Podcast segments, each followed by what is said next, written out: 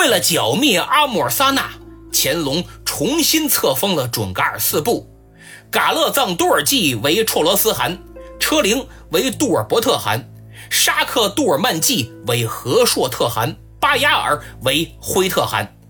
随后，乾隆把被生擒的达瓦齐放出来，在北京赐予豪宅，封为和硕亲王，并让他写信招降自己的旧部。达瓦齐很高兴啊，本以为自己这辈子就这样行尸走肉了呢，没想到居然还能受到重用，所以很卖力。收到书信后，许多旧部纷纷归降。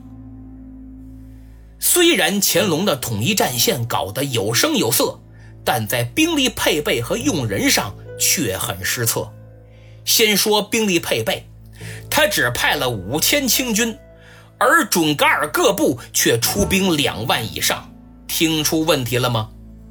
再看用人，这次阿穆尔萨纳叛乱，定西将军永长畏敌怯战，乾隆下旨将其革职，以策棱为定西将军。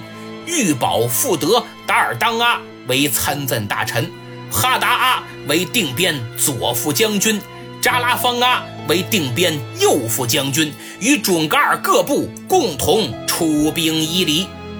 乾隆二十一年二月，清军收复伊犁，但没抓住阿穆尔萨纳，让他跑了。怎么回事呢？原来一个月前，乾隆二十一年的正月。清军五千人，眼瞅着跟阿穆尔萨纳都近在咫尺了，结果他散布谣言，编瞎话，说阿穆尔萨纳呀已被生擒。玉宝和策棱真信了，中了缓兵之计。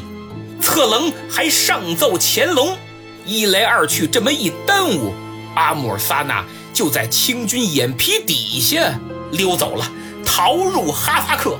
乾隆很快得知了真相，大为震怒，下令将策棱和玉宝撤职查办。五月，乾隆命达尔当阿为定西将军，与定边左副将军的哈达阿兵分两路，向哈萨克进军，抓捕阿穆尔萨纳。没想到这个任命，给乾隆带来了更大的灾难。